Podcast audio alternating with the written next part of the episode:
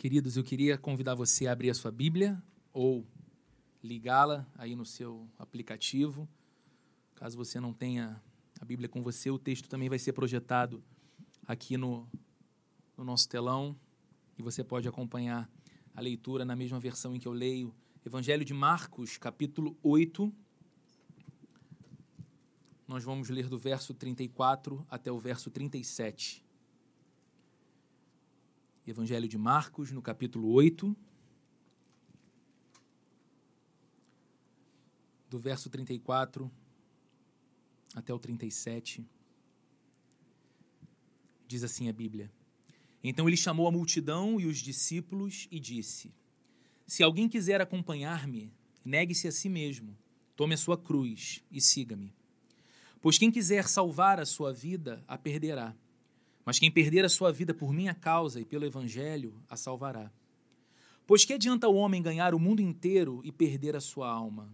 Ou o que o homem poderia dar em troca de sua alma? Vamos orar mais uma vez, fechar os nossos olhos e pedir a Deus que nos conceda a graça de ouvi-lo nessa manhã. Senhor querido, como é bom estar aqui. Como é bom estar num ambiente em que o nosso coração é encorajado a olhar para além dos limites da história que nos cerca. O nosso coração é convidado a olhar para os céus. O nosso coração é convidado a olhar para a realidade de que há um Deus soberano que governa o universo e que cuida pessoalmente das nossas histórias, das nossas vidas. Como é bom cantar para ti, Senhor. Como é bom orar sabendo que as nossas palavras não são soltas ao vento, mas são totalmente dirigidas a um ser infinito e pessoal que nos ama, nos escuta, nos acolhe. Como é bom sentir tudo que a gente sente quando estamos num ambiente como esse. E agora o que nós te pedimos, Senhor, o que eu te peço de modo todo especial, é que o Senhor nos fale ao coração outra vez pela tua palavra. Sabemos que a Bíblia é a tua palavra e a tua palavra é viva ela tem o poder de gerar vida onde a vida não existe. Ela tem o poder de renovar esperanças, ela tem o poder de levantar o abatido, ela tem poder de encorajar o fraco, ela tem poder de dar direção para o perdido.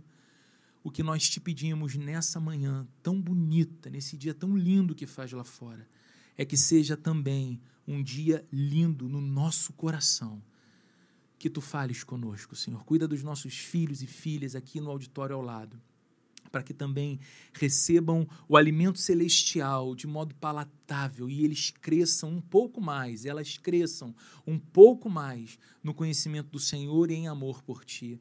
Guarda esse lugar, guarda tudo, Deus, que envolve a nossa vida, cuida das coisas que têm o poder de nos roubar daqui por conta das nossas preocupações, que deixemos tudo lá fora e o nosso coração esteja atento àquilo que o Senhor nos quer oferecer na manhã de hoje, em nome de Jesus. Amém. Gente, há aproximadamente seis anos, eu tive a oportunidade de ler um livro que foi essencial para me ajudar a compreender um pouco melhor o tempo que a gente vive. Eu acredito que essa é uma das tarefas mais importantes e, ao mesmo tempo, mais desafiadoras de toda a igreja e, especialmente, de todo líder ou de todo pastor, que é a capacidade de olhar para a época em que a gente vive e discernir o tempo compreender a linguagem, compreender o modo de vida. Por que eu acho que isso é importante? Eu acho que isso é importante para que a gente não deixe de responder às perguntas do nosso tempo. Porque é lugar comum para nós respondermos o seguinte: olha, Jesus é a resposta. Sim, Jesus é a resposta, mas qual é a pergunta? Qual pergunta está sendo feita hoje? Até que ponto a gente tenta responder as perguntas que eram respondidas no século XVI ou no século XVII, estando no século XXI? Será que a Bíblia não é tão atual quanto o jornal do dia de hoje? A gente acredita que é. Mas para que a gente se comunique com esse tempo, para que a gente fale a linguagem das pessoas, para que a gente responda aos desafios presentes na vida das pessoas, entender a época que a gente vive é muito importante. Então, a leitura desse livro, A Sociedade Pós-Moralista, de um filósofo francês chamado Guy Lipovetsky, um ateu, que para mim conseguiu fazer uma das leituras mais coerentes, inteligentes do nosso tempo e da nossa cultura. Ah, há um trecho nesse livro, e por isso eu estou fazendo a menção nele, em que o Lipovetsky, falando da nossa época, diz o seguinte: é bem curto. Ele fala: hoje tornamo-nos alérgicos às prescrições que exigem de nós sacrifícios, ao espírito normativo das fórmulas morais doutrinárias. Na era pós-moralista, que é como ele define o nosso tempo, o dever só pode ser expresso em formas amenas. Os supermercados, o marketing, o paraíso dos lazeres sepultaram a religião das obrigações. É interessante, porque em todo esse livro e nesse trecho em especial, o Lipovetsky fala que a gente está vivendo um tempo de transição. A nossa sociedade está transitando da civilização do dever quando aquela noção de que nós temos um dever moral, um dever cívico, um dever para com a nossa família, que nós nos sacrificamos em benefício do outro, em, em benefício de um ideal, essa época passou, ela já não existe mais na mente e no coração das pessoas, e que nós estamos entrando ou já estamos mergulhados na cultura do que ele chama da cultura da felicidade subjetiva. O que, que é isso? O filósofo carioca compôs um certo funk uma vez e disse: Eu só quero é ser feliz. Lembra do funk? Essa é a filosofia do nosso tempo. Nós vivemos pautados sob que imperativo? Eu quero ser feliz. E o que é ser feliz? Ser feliz é o que eu entendo como felicidade. Ser feliz é aquilo que eu defino como felicidade para mim. Aquilo que me torna feliz pode não ser aquilo que tornará você feliz. E você não tem nada a ver com isso e eu não tenho nada a ver com isso. Nós vivemos nessa cultura da felicidade subjetiva. E me parece que essas palavras de Jesus que nós lemos nessa manhã soam antipáticas. Elas soam pesadas numa cultura como a nossa, que tem então a sua referência no ego, tem a sua referência no individualismo ou uma outra forma de dizer, numa época que cultua o eu como o centro e a medida de todas as coisas. Tudo é medido, pensado, processado a partir do meu próprio ponto de vista, da minha própria opinião, dos meus próprios critérios de verdade e de mentira. Eu estabeleço os meus absolutos ou questiono os meus absolutos. E aí pegar um texto da Bíblia em que Jesus Cristo chama os seus apóstolos e uma grande multidão e diz: Olha, se alguém quiser me acompanhar, e a gente até gosta do começo, olha que bacana, dando liberdade de escolha para as pessoas. Se alguém quiser me acompanhar, negue-se a si mesmo. E a gente vai torcendo assim a cabeça porque não é legal escutar. Parece que Jesus não está contextualizado com a época da gente. Que história é essa de negar a si mesmo?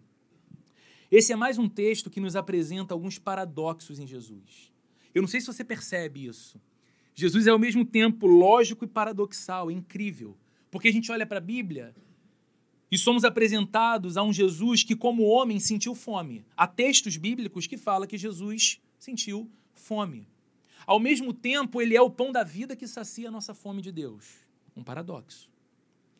Jesus sentiu-se cansado. Na semana passada, nós falávamos aqui de um texto de Jesus Cristo e seus apóstolos cansados da extenuante jornada de sua missão nas aldeias, nas cidades de Jerusalém. Ao mesmo tempo que ele se sentia cansado, nós sabemos que ele é o nosso descanso. É nele que a gente encontra descanso. Jesus orou. E Jesus orou muito. O Evangelho vai mostrando quantas vezes Jesus se retirava para um lugar mais calmo para orar e falar ao seu Pai. Ao mesmo tempo, é Ele quem escuta as nossas orações. Jesus chorou. Quando chegou no lugar em que Lázaro morava e estava morto, e as irmãs de Lázaro contam para Jesus então tudo o que acontecera e o fato do grande amigo do Senhor ter morrido. O Evangelho de João diz: e Jesus chorou. É lindo ver isso, a capacidade compassiva de Cristo. Ao mesmo tempo que ele chorou, é também quem enxuga as nossas lágrimas. Outro paradoxo. Ele disse certa vez que não tinha lugar para descansar sua cabeça. E não era por falta de tempo, ele estava dizendo o seguinte: eu não tenho nada. Eu não tenho nem um canto com um travesseiro macio para que eu durma e descanse. Ao mesmo tempo, nós sabemos que não há um centímetro quadrado no universo que não pertença a Ele. Ele é o dono de todas as coisas. E esse texto que lemos nos coloca diante de mais um paradoxo, porque agora Jesus fala que negar a si mesmo não é apenas a maneira correta de seguir a Ele, mas é também a única maneira de encontrar a nós mesmos. O que Jesus está dizendo é o seguinte: quando você nega a si mesmo, você encontra a si mesmo. Quando você perde a sua vida, você acha então a sua vida. E a gente olha isso e fala: que louco, que paradoxo, como é que a gente consegue entender isso? É importante olhar para o que ele fala aqui, porque o chamado para ser um discípulo de Jesus não diminui quem nós somos. O chamado para ser um discípulo de Jesus não menospreza quem nós somos, mas na verdade restaura a nossa verdadeira identidade. Esse é o interesse de Jesus. Essa é a intenção de Jesus. Chegou um som junto. Chegou um grupo e um som. Essa é a intenção de Jesus quando chama os discípulos e chama a multidão e fala sobre esse convite de caminhar com ele. Ele, ao mesmo tempo em que falará sobre negar a si mesmo, perder a vida, ele está valorizando a vida e não diminuindo a nossa história. É necessário compreendermos o contexto em que essas palavras foram proferidas. O capítulo 8, aqui de Marcos, é um dos capítulos mais importantes desse evangelho do apóstolo, do apóstolo Marcos. Ah, esse capítulo é tão importante porque nele a identidade de Jesus começa a ficar um pouco mais clara para os seus discípulos. A gente tem, está numa série que faz essa pergunta: quem é Jesus? Em busca dessa identidade. E aqui, no capítulo 8, essa identidade começa a ficar mais clara. Eu não sei se você recorda, mas Jesus chega num determinado momento do ministério dele, nós falamos isso aqui nas últimas semanas, em que ele não andava mais com seus discípulos numa grande caravana indo nos lugares, mas ele começou a enviar os discípulos de dois em dois, para que os discípulos em duplas fossem em aldeias, cidades e regiões e lá pregassem e abençoassem as pessoas. E há um momento em que eles se reencontram. Eles estão juntos outra vez e Jesus faz uma pergunta muito interessante aos discípulos. Ele diz o seguinte: Olha, gente, vocês que estão vindo de muitos lugares, o que as pessoas dizem que eu sou? Quem as pessoas dizem que eu sou? Jesus faz um, uma enquete, ele está curioso para entender o que as pessoas falam a respeito dele. E aí os apóstolos respondem: Olha. Alguns dizem que você é um profeta, alguns dizem que você é a reencarnação de Elias, o grande profeta. Alguns dizem que você não passa de um agitador, um baderneiro. Os líderes religiosos, inclusive, adoram dizer que você é isso, um baderneiro e um agitador. Outros falam que você é um grande mestre da religião. E Jesus está ouvindo aquilo. E chega um ponto em que ele diz para os discípulos: Ok, mas e vocês? Quem vocês dizem que eu sou? E aí Pedro toma a palavra. E Pedro diz o seguinte: Tu és o Cristo. Não te chamo de profeta, não digo que você é a reencarnação de um profeta do passado, nem um grande líder, ou um baderneiro, ou um agitador. Tu és o Cristo. Cristo significa o ungido. E é interessante essa resposta do Pedro aqui, porque os reis na antiguidade, sobretudo nos dias de Jesus, eles eram tradicionalmente ungidos com óleo, como numa espécie de cerimônia de coroação. Um rei, ao ser coroado rei, ele passava por uma cerimônia em que ele se ajoelhava e óleo era derramado sobre a cabeça dele, num gesto de legitimidade daquela coroação. E aqui está Pedro dizendo para Jesus o seguinte: Você não é um rei. Você não é o nosso rei pessoal, não importa quem seja o rei do povo. Quando ele diz tu és o Cristo, tu és o ungido, ele não está dizendo tu és um ungido, mas o ungido. É uma expressão que aponta para o Messias. Que todo judeu esperava, o rei acima de todos os reis. O rei que acertaria todas as coisas. O rei que poria fim à injustiça e ao mal. O rei que devolveria a Israel a dignidade da nação como povo de Deus e não mais uma nação debaixo da opressão de Roma, como império. Esse era o rei. Só que Jesus continua depois da resposta do Pedro. E ele passa a falar algumas coisas que apontam para o fato de que ele não era o tipo de rei que eles estavam esperando. Jesus começa a falar que ele precisa sofrer. É aqui no capítulo 8 que Jesus começa a falar o seguinte: olha, o filho do homem, falando a respeito de si mesmo, ele vai ser traído, condenado, ele vai sofrer e ele vai morrer. E é necessário que eu passe por essas coisas. Uma convulsão acontece na cabeça do Pedro. O texto, lá no capítulo 8 de Marcos, vai dizer que Pedro chama Jesus no canto para repreender Jesus. Pedro chama Jesus no canto e fala: Jesus, o que está acontecendo? Vamos, vamos tentar entender aqui. Não sei se é insolação, mas a gente está andando aqui junto. Eu acabei de dizer que você é o rei. E agora a gente está numa caravana poderosa na direção de Jerusalém. Jesus é Israel acima de todos e Deus acima de tudo. Né? Tu, tu és o rei. Nós, nós vamos ser os teus ministros, Jesus. E ele começa a falar um negócio esquisito. Ele começa a falar que, olha, não, você está certo, Pedro, eu sou rei. Mas você tem que entender uma coisa: eu não estou indo para o trono reinar. Eu vou para a cruz. Eu vou ser traído. Inclusive, o traidor está entre vocês. Jamais alguém em Israel associou a ideia do sofrimento com o Messias. Jamais. Se supunha que o Messias derrotaria o mal e a injustiça, fazendo tudo ficar em perfeita harmonia. E como que Jesus pretendia alcançar esse objetivo por meio do sofrimento e da morte? Parecia impossível. Mais do que impossível, parecia ridículo. Ridículo. Como é que o rei tão esperado, como é que aquele que todo o povo aguardava há séculos, a manifestação, para então colocar Israel no seu devido lugar e a humanidade em seu devido lugar, está dizendo que vai padecer sofrimento e vai morrer. Mas Jesus está dizendo para eles a essência da sua identidade como rei e também a sua missão no mundo. É como se ele estivesse dizendo para os discípulos: sim, eu sou o Messias. Vocês estão certos, eu sou o rei. Mas eu não vim para viver. Eu vim para morrer. Eu não estou aqui para assumir o poder. Eu estou aqui para abrir mão dele. Eu não estou aqui para governar, mas para servir. E é assim, e somente assim, que eu derrotarei o mal e consertarei o que está errado e colocarei no lugar aquilo que está fora do lugar outra vez. E a gente sabe que isso é verdade. Porque a gente sabe que é exatamente disso e nada mais, por exemplo, que trata a Páscoa. A Páscoa fala do Cordeiro Santo de Deus que veio a esse mundo consertar as coisas que o pecado causou.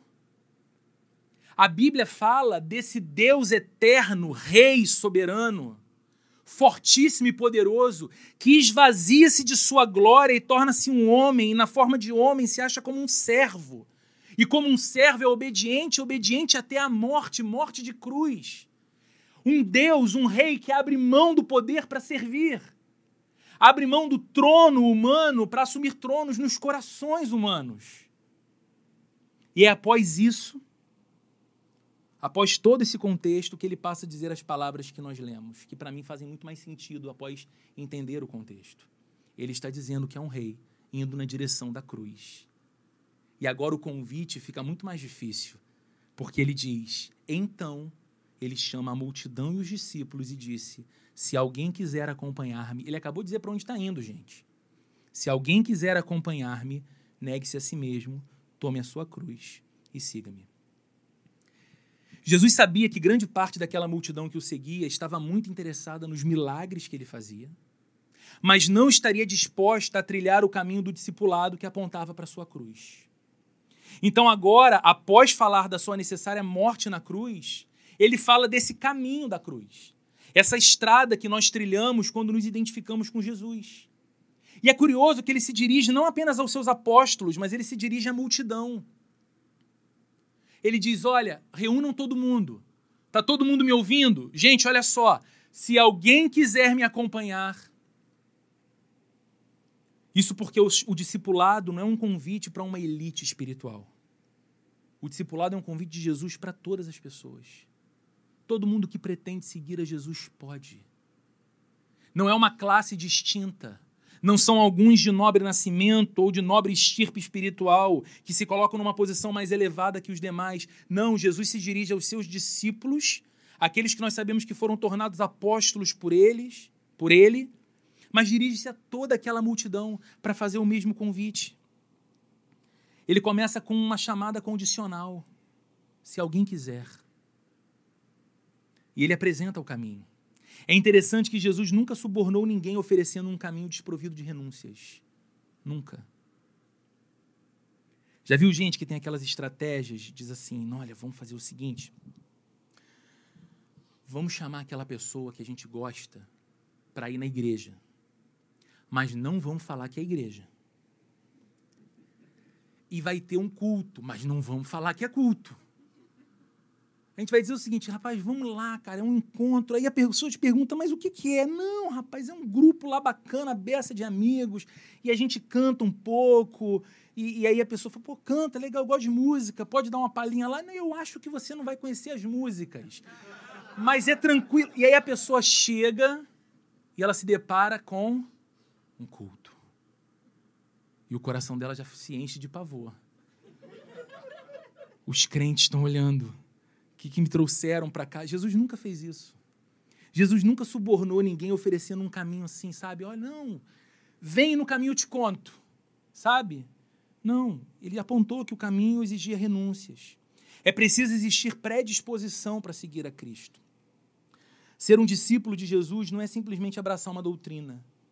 Ser discípulo de Jesus é seguir uma pessoa. Não basta ser um admirador de Jesus. Olha, quando eu vejo o filme A Paixão de Cristo, eu até choro. Que, que, que coisa emocionante foi a vida de Jesus. Não, não basta ser um estudioso da pessoa de Jesus, das palavras de Jesus. Para ser um discípulo, é necessário acompanhá-lo pelo caminho que ele indica.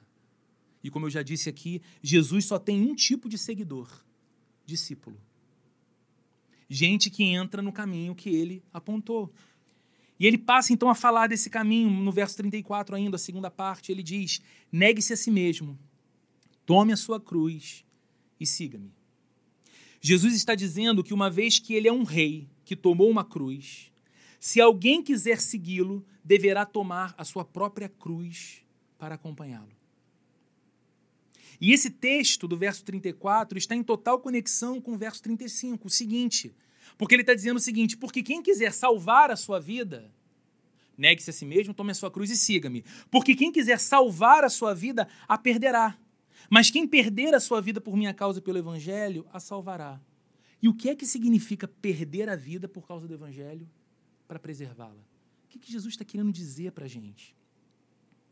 A palavra utilizada aqui nesse texto, do verso 35, quem quiser salvar a sua vida, a palavra aqui usada como vida no grego original não é bios, existência biológica. E essa palavra aparece na Bíblia. A vida que nós temos como uma dádiva de Deus, a constituição física de cada um de nós, isso é bios. Isso é chamado na Bíblia de vida como bios. Mas não é bios a palavra usada aqui no original.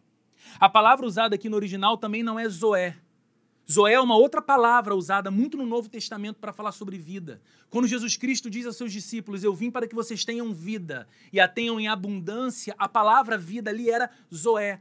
Zoé significa vida espiritual plena, vida abundante. Jesus então estava dizendo aos seus discípulos: Eu vim para que vocês tenham uma vida que pulsa por dentro.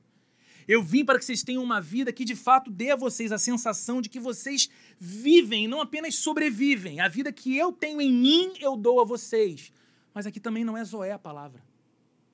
A palavra que Jesus utiliza aqui para vida, pois quem quiser salvar a sua vida é psique, que deu origem, de onde vem psicologia.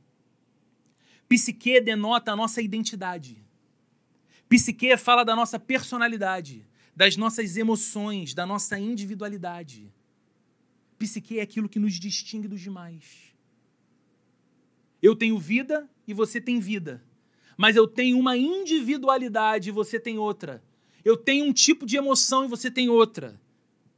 Eu tenho uma identidade, você tem outra. Eu tenho uma personalidade, você tem outra. Somos seres vivos, mas somos distintos uns dos outros. E Jesus aqui está dizendo: quem quiser salvar a sua psique, quem quiser salvar a sua vida, quem quiser preservar essa sua identidade, vai perdê-la. É importante entender o que Jesus não está dizendo quando fala essas coisas. Ele não está dizendo que queria que perdêssemos o nosso senso de identidade ou que queria que nós perdêssemos a nossa individualidade. Se fosse o caso, ele teria dito: você deve abrir mão de sua individualidade, você precisa perdê-la totalmente. Você não pode mais querer ser um sujeito distinto dos demais.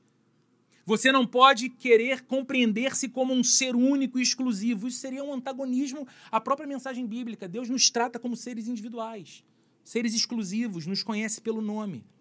Mas o que Jesus está dizendo é o seguinte: não construa a sua psique, Não construa sua identidade sobre o fato de você conquistar coisa alguma nesse mundo.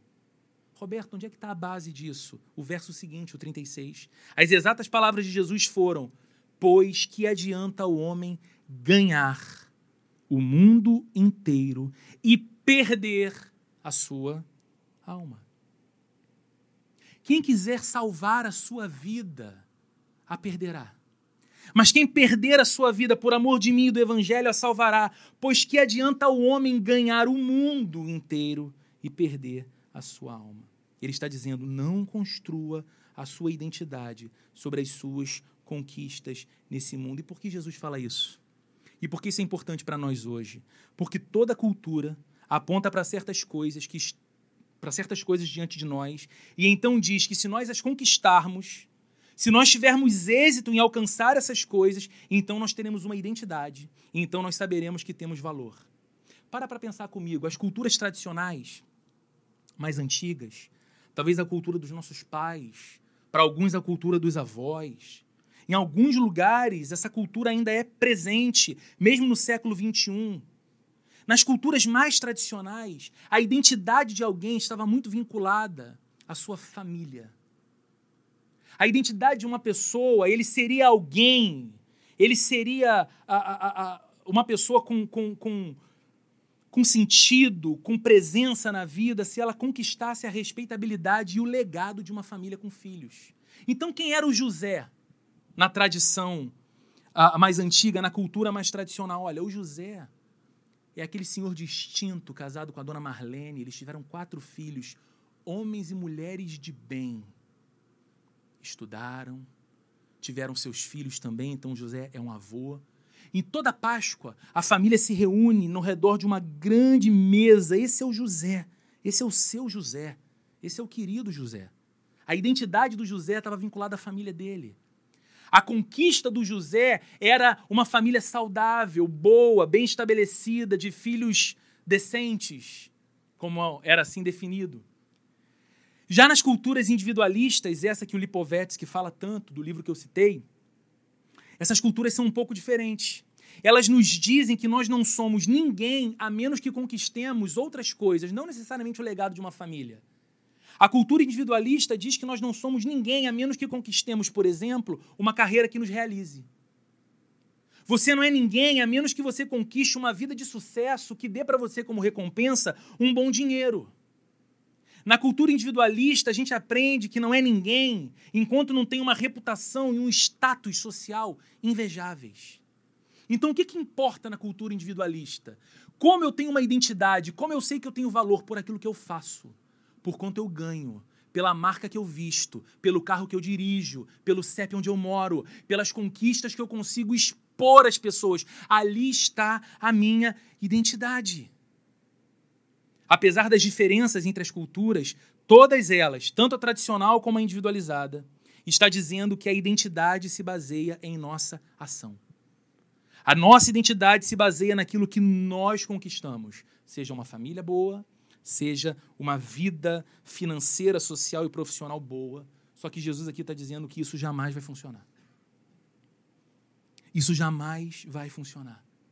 Porque se você estiver construindo a sua identidade em fatos do tipo alguém me ama, ou em fatos do tipo eu tenho uma brilhante carreira profissional, e então algo der errado nesse relacionamento de amor, ou algo der errado na sua profissão, você vai ficar absolutamente sem chão. Você vai ter fundamentado a identidade sobre uma coisa que foi tomada de você e a sua identidade ruiu. Ah, Roberto, isso é muito radical. Será? Estudos recentes em universidades do Brasil e do exterior dizem que homens e mulheres que, embora tenham saúde física, pelo tempo e pela idade avançada, aposentam-se, deixam então o lugar do mercado de trabalho, são três vezes mais propensos à depressão crônica. Por quê? Porque eles se veem sem valor numa vida em que você é o que você faz, em que você é o quanto você conquista, o quanto você é respeitado no ambiente profissional, o quanto você tem na conta. E aí esse homem, essa mulher já sem atividade profissional, perde o chão da vida, se deprime, se desespera. Eu não sei se você teve a oportunidade de escutar a notícia ontem, durante o dia, de um ex-jogador do Vasco que foi encontrado morto em São Paulo, morando na rua.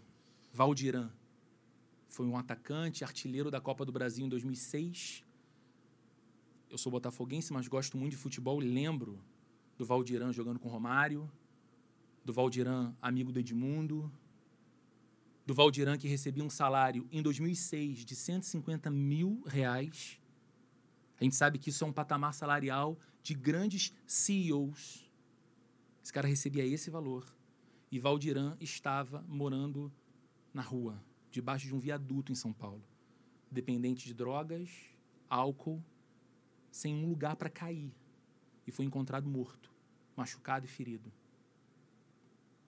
E a gente pensa assim: não, alguém que alcança tudo que a pessoa precisa é de status, fama, reconhecimento e muito dinheiro. Pronto!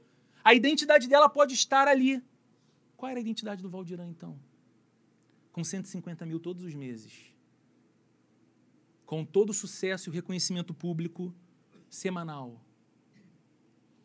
Você está começando a perceber quanto que Jesus é radical, mas ao mesmo tempo ele é certeiro no nosso problema? Seguir a Jesus não se trata de dizer o seguinte: olha, eu tenho sido um fracasso na minha vida, eu tenho sido imoral, e aí por isso agora eu estou frequentando a igreja. E aí porque eu estou frequentando a igreja, eu estou me tornando uma pessoa decente, eu estou me tornando uma pessoa com moral, e agora eu saberei que sou bom por ser uma pessoa mais espiritual. Não, Jesus não está dizendo isso. Isso seria trocar uma identidade baseada em performance por outra identidade baseada em performance. Antes, a sua identidade estaria baseada na performance da sua profissão, da sua família, do seu dinheiro. Do outro lado, a sua, a sua identidade estaria sendo baseada na sua performance religiosa. Olha, eu sou bom. Olha, eu participo de cultos. Olha, eu me defino como cristão. Olha, eu leio a Bíblia. Jesus, no entanto, está dizendo: Eu quero que você abra mão da sua velha natureza. Eu quero que você abra mão da sua velha identidade e você baseie então a sua identidade e a si mesmo em mim e no Evangelho. O que ele está nos pedindo é que a gente abandone essa capacidade de definir a nossa própria personalidade, a nossa identidade, quem nós somos e o nosso lugar no mundo, a partir de coisas que nós podemos fazer e conquistar. Que a gente abandone isso, que a gente negue isso. E que assumamos, então, como base da nossa identidade, Ele próprio e o seu Evangelho. E essa ênfase é muito importante. Baseie a sua identidade em mim e no meu evangelho. É importante porque é isso que nos ajuda a não fazer das palavras de Jesus uma abstração. Sabe, ah, eu vou basear agora a minha identidade em Deus. Mas quem é Deus? Ah, Deus, para mim, é isso. E para você, não. Para mim é aquilo. E é quem voltou a ser o princípio regulador de todas as coisas? O ego. Deus é quem eu quero que ele seja.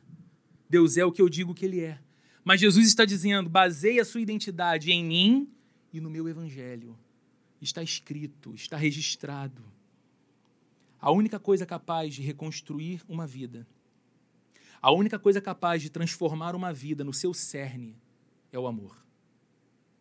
Nada é mais poderoso do que o amor para mudar o que quer que seja. E por isso Jesus está dizendo: não basta você me conhecer apenas como um mestre. Não basta você me conhecer apenas como um princípio abstrato você precisa olhar para a minha vida. O que ele está dizendo com as palavras do versículo 36.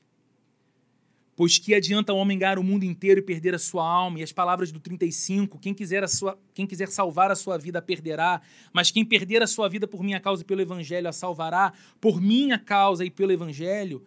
O que ele está querendo dizer é exatamente isso. Não basta me conhecer como um mestre. Não basta ter em mim um princípio abstrato. Você precisa olhar para a minha vida. E quando a gente olha para a vida de Jesus, nós identificamos ele foi para a cruz. Na cruz ele perdeu a sua identidade. Na cruz o leão tornou-se cordeiro. Na cruz o rei tornou-se servo. Na cruz Deus era homem. Na cruz o forte fez-se fraco para nos oferecer uma nova identidade. Ele está dizendo: Eu fui para a cruz e nela perdi a minha identidade para que você pudesse ter uma. Eu amo essa música que nós cantamos hoje. Ao olharmos para a cruz, nossos olhos se abriram. Porque uma vez que os seus olhos enxergam o Filho de Deus amando você dessa maneira, uma vez que você seja tocado por isso de uma forma visceral e existencial, você começa a adquirir uma força, uma certeza, uma noção de valor próprio, de singularidade, em algo que não se baseia no que você está fazendo nem no fato de você ser ou não amado por outra pessoa, ou se você tem ou não um corpo bonito, ou se você está ou não com dinheiro no banco, ou se você está ou não empregado. Você não baseia mais a sua identidade, o seu senso de valor naquilo que você tem ou conquista, mas naquilo que ele é e conquistou por você. E foi te dado. Isso é o que significa na linguagem de Jesus se perder para se encontrar. Jesus está dizendo a mim e a você o seguinte: não há motivo para que a gente continue tentando construir a nossa identidade, a nossa história, a nossa personalidade sobre coisas que a gente vai conquistar. Porque coisas que nós conquistamos podem ser tomadas de nós. A única coisa que não pode ser tomada de nós jamais é o amor de Deus por nós, porque não fizemos nada para recebê-lo. Ele nos deu. E ele prometeu não tomá-lo de nós. É uma garantia. Um autor extremamente importante na minha vida você já me ouviu várias vezes falando dele. É o C.S. Lewis. E no seu livro mais famoso, chamado Cristianismo Puro e Simples, no último capítulo, C.S. Lewis diz as seguintes palavras: Quanto mais conseguimos deixar fora do caminho aquilo que chamamos nós mesmos e deixamos que Jesus tome conta de nós, mais verdadeiramente nos tornamos nós mesmos, pois o nosso verdadeiro ser nos espera em Cristo. Apenas quando me volto para Cristo, quando eu me rendo à personalidade de Cristo, é que finalmente eu começo a ter uma personalidade inteiramente minha. A despeito disso, não se deve ir a Cristo por causa de um novo ser. Enquanto a sua preocupação for apenas a sua própria personalidade, você não irá a Cristo em absoluto. O que que C.S. Lewis está dizendo? O nosso verdadeiro ser jamais virá, jamais virá à tona enquanto estivermos procurando por Ele. Nós não devemos ir a Cristo como quem entendeu, nossa, então está em Cristo a vida de paz que eu tanto procuro. Então está em Cristo a vida de amor que eu tanto procuro. Então está em Cristo a vida de prosperidade que eu tanto espero. Algumas pessoas vão pensar exatamente dessa forma. E elas vão a Cristo não como um fim, mas elas vão a Cristo como um meio, o fim é a vida que elas querem. O fim é a personalidade que elas esperam. C.S. Lewis está dizendo que isso é impossível. Jamais encontraremos o nosso verdadeiro ser fazendo isso. O nosso verdadeiro ser só emergirá quando estivermos procurando por Jesus. O nosso interesse for Jesus. Se os seus planos forem um fim em si mesmos, então Jesus não passará de um meio e você estará tentando usá-lo. Se os seus planos forem um fim em si mesmo, eu vou atrás de Jesus por aquilo que Jesus pode me dar. Ele é apenas uma ponte para um lugar que você quer chegar. Ele não é o lugar. Ele não é a pessoa que você quer conhecer. Mas se Jesus for o rei, você não conseguirá fazer dele um meio para alcançar seus fins. Sabe por quê? A gente não consegue barganhar com o rei. Diante de um rei, a gente só se rende em sua autoridade. Diante de um rei, a gente se curva diante do seu comando. Mas tem uma coisa que você e eu não podemos esquecer. Um detalhe muito importante. Jesus não é apenas um rei. Jesus é um rei em uma cruz. Essas duas imagens são fundamentais. Ele não é só um rei que nos comanda, ele é um rei pendurado numa cruz. Se ele fosse apenas um rei sentado num trono, você se submeteria a ele por obrigação. Mas ele é o rei que foi para a cruz por você, no seu lugar. Então você pode se submeter a ele por amor. Você pode se submeter a ele por confiar nele. Por saber que se ele fez o que fez, e se apenas ele fez o que ninguém mais seria capaz de fazer por você, nem você mesmo, ele é digno da sua total confiança e da entrega do seu coração nas mãos dele. Ele sabe como conduzir a tua história de vida melhor do que você mesmo. Seja honesto. Diante da entrega total de alguém por você, como não se entregar totalmente por essa pessoa em resposta? Olha, ele, ele doa tudo por mim, ele dedica tempo, atenção, ele conversa comigo, ele está ao meu lado. Ah, quando eu estou triste, ele está perto. Ah, quando eu viajo, ele vai junto. Essa pessoa abre mão da própria vida para estar perto da minha. Qualquer pessoa lúcida e consciente que tem alguém assim próximo de si, diz, é completamente natural que eu queira responder tanto amor com amor. Agora, eleva isso ao infinito. Pense em Deus. Diante da entrega dele por mim e por você, na pessoa de Jesus, como não entregar-nos totalmente a ele? Em quem mais nós podemos confiar? O que a confiança em nosso próprio desempenho, em nossa própria performance nos fez até aqui? Por isso ele fala: negue-se, tome a sua cruz. Tomar a sua cruz significa morrer para a sua autodeterminação morrer para a possibilidade insana de controlar a própria vida enquanto você não tem controle sobre o seu batimento cardíaco no peito agora. Você espera que ele continue batendo. Você espera que o sangue continue circulando. Você espera que tudo esteja bem, mas você não tem o controle. Tomar a sua cruz é morrer para a tentativa de usar Jesus em favor dos seus planos pessoais e buscar a Ele mesmo. Eu quero encerrar a nossa reflexão nessa manhã, me valendo mais uma vez por final das palavras de C.S. Lewis, quando ele fala sobre perder a vida para encontrá-la. Ele diz algo lindíssimo. Ele fala: entregue a si mesmo e encontrará seu verdadeiro ser. Perca sua vida e você irá achá-la. Submeta cada fibra do seu ser e então você encontrará a vida eterna.